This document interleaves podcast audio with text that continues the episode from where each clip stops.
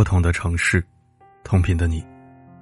欢迎收听四零四声音面包，我是四零四。前两天，孙海洋终于和被拐十四年的儿子孙卓相认，一家人坐在一起吃了一顿迟来的团圆饭。这个始于二零零七年的噩梦，也终于彻底结束。而能找到孩子，除了他十四年的坚持，还有公安部团圆行动的大数据库。很多人也开始自发关注这个专项行动，希望帮助更多家庭找到孩子。然后就真的在网上翻到了一个十八年前的老案子：江西省萍乡市的王英娥报警。说家里八个月大的儿子突然不见了，然后苦寻了六年，依然杳无音讯。骨肉分离的亲子之痛，放到谁身上都痛不欲生。但看完相关卷宗后，很多人却被恶心到了。事情发生在二零零三年的一天，已经嫁到浙江的王英娥接到了亲妈打来的电话，父亲病危，速回江西。接到信息。王英娥带着八个月大的儿子，连夜就赶回了江西老家。好在父亲病得并不重，王英娥松了一口气。但转眼一看，八个月大的儿子不见了。在附近找遍无果后，王英娥意识到自己的儿子可能被人贩子拐走了。此后，王英娥就踏上了漫漫寻子路，一找就是六年。二零零九年，打拐专项行动正在全国范围内开展。许多新技术也得以运用。也在这一年，江西警方根据线索，终于破获了这起儿童拐卖案，找到了王英娥丢失的儿子。母子相逢，王英娥激动的要从买家手里夺回孩子。结果买家，也就是孩子的养母吴桂娇，直接给了王英娥一记耳光：“你亲手卖掉了孩子，现在还有脸来要？该报警的是我们才对。”说着，买家还拿出了王英娥和孩子的照片，还有一条孩子出生时的项链。这更让王英娥懵了，自己亲手卖掉自己的亲生儿子，那还找他六年做什么？我从来没有干过这种伤天害理的事儿，没有说过要卖孩子的话。在进一步调查之下，才知道，原来一切都是王英娥的亲生母亲，也就是被拐孩子的姥姥搞的鬼。王英娥的母亲育有两个女儿和一个儿子，王英娥是大姐。有了这层关系，母亲从小就把王英娥视为行走的人民币，想要用他的彩礼供儿子结婚。为了达到目的，母亲做主把王英娥嫁给了浙江人吕文法。如果真心相爱，那就要拿出天价彩礼；如果日后离婚，彩礼定金肯定是不退的。但没想到，王英娥和吕文法经过相处，彼此真心相爱，还生下了一个儿子。至于彩礼，吕文法拿不出来，王英娥也不计较，但王一娥的母亲就不乐意了，她不能接受闺女成了赔钱货，于是心里就想了一个计划，把王一娥的儿子卖了换钱。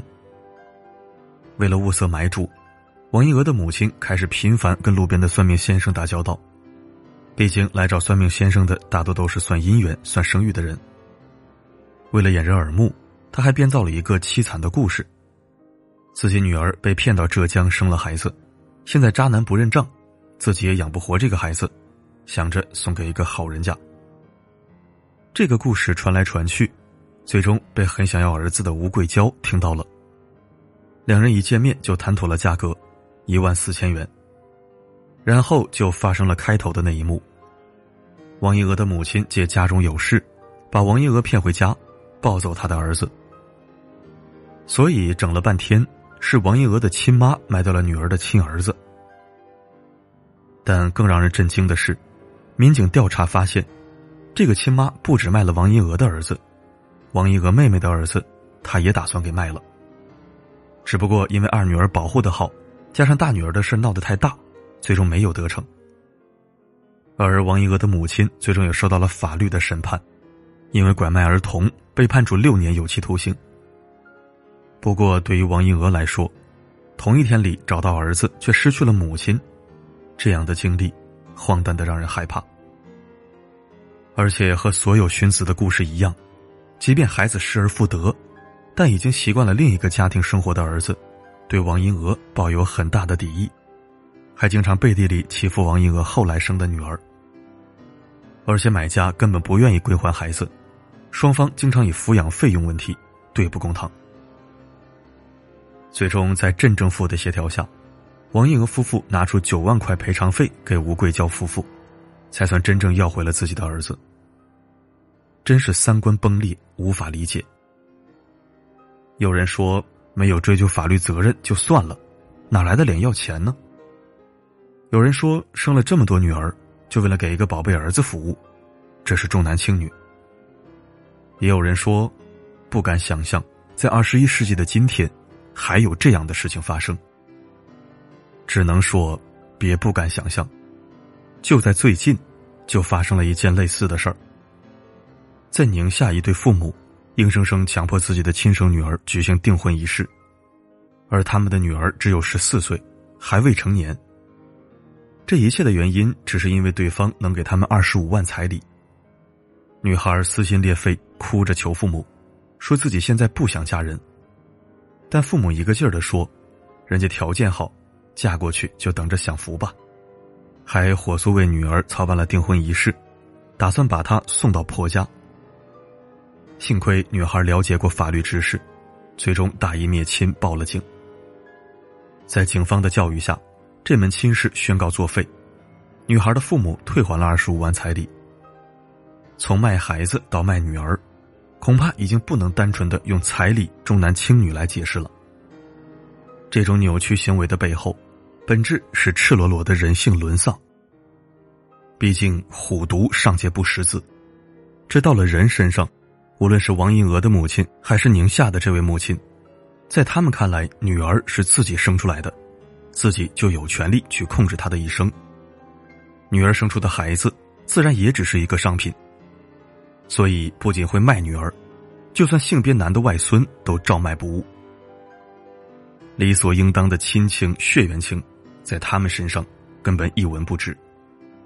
二十五万是卖，一万四也可以出售。事实上，赣州市公安局刑警支队在分析近年来的拐卖案时就说，分析起来。专门有父母生了小孩来卖的这种情况也存在，比如卖子炫富的谢某，以十五万八的价格将亲生孩子卖给下家，然后拿着大笔现金带着现任老婆到处挥霍，一路从贵州玩到江苏，还在旅途中晒各种各样的自拍，把一叠叠的现金发到朋友圈炫耀。浙江的一对夫妻把孩子卖了以后，第二天又反悔，然后他们联系上买家。以给孩子做体检为由，把孩子又骗了回来。结果买家觉得对方做事不地道，情急之下向公安报了警。广西一对夫妻从二零一三年到二零一八年期间，他们一共生了五名婴儿，全部拿出去卖掉了。也就是说，五年时间，刚好一年卖一个，生完就卖，卖完又生，跟流水线上的商品似的。甚至在有些地方，有一种说法叫“生孩子比养猪更赚钱”，还发展成了一个个的聊天群，全程网上交易。他们以 L 字母代替领养，以 S 字母代替送养，但大家都心知肚明，就是父母故意想把孩子卖掉。你永远想象不到，在这个圈子里，他们会直白的说：“我预产期十月份，现在可以接受预定。”宛如一个刽子手一样，随时等着剖腹取孩子。哪怕得知卖家是人贩子，他们也毫不在意。真应了那句：“世界上不能直视的，一个是太阳，另一个就是人心。”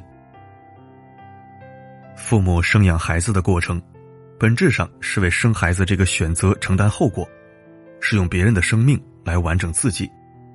应该被感谢的是孩子。是他们让父母的生命更完整，所以我们说，生儿育女是一件神圣的事儿。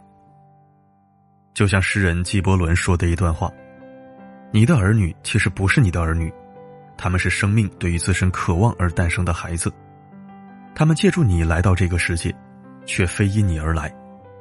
他们在你身边，却并不属于你。为人父母，身上是责任与担当，心中是陪伴和养育，而不是毁灭和控制他们。但现在，不是每一个有生育能力的人都配做父母，他们最初的良心早已被吞噬殆尽，完全泯灭了人性和天伦。所以我们希望法律加重对这些人的惩罚。请先学好做人，再开始造人；先学会做个好人。再学会当好父母。生而为人，请务必善良；一旦选择，请务必负责。但是话说回来，我们可以选择自己的未来，选择自己是否要孩子，可是我们无法选择自己的父母。一边是原生家庭的血统压制，一边是自己的人生，这天生就是一个困境。想要活出自己的人生，摆脱原生家庭带来的痛苦，我们要做的还有很多很多。比如尽早独立，只有独立才能对家庭的不合理要求说不。客观分析原生家庭的问题，避免传递给下一代。也要相信，这个世界不缺乏阳光和善意。人之初，性本善，这是我们对人性的。最后一道堤坝。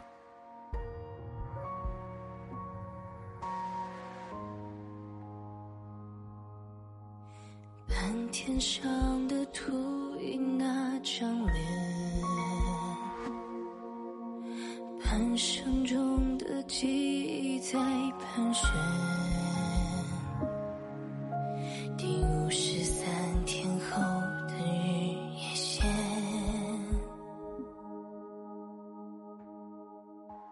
感谢收听。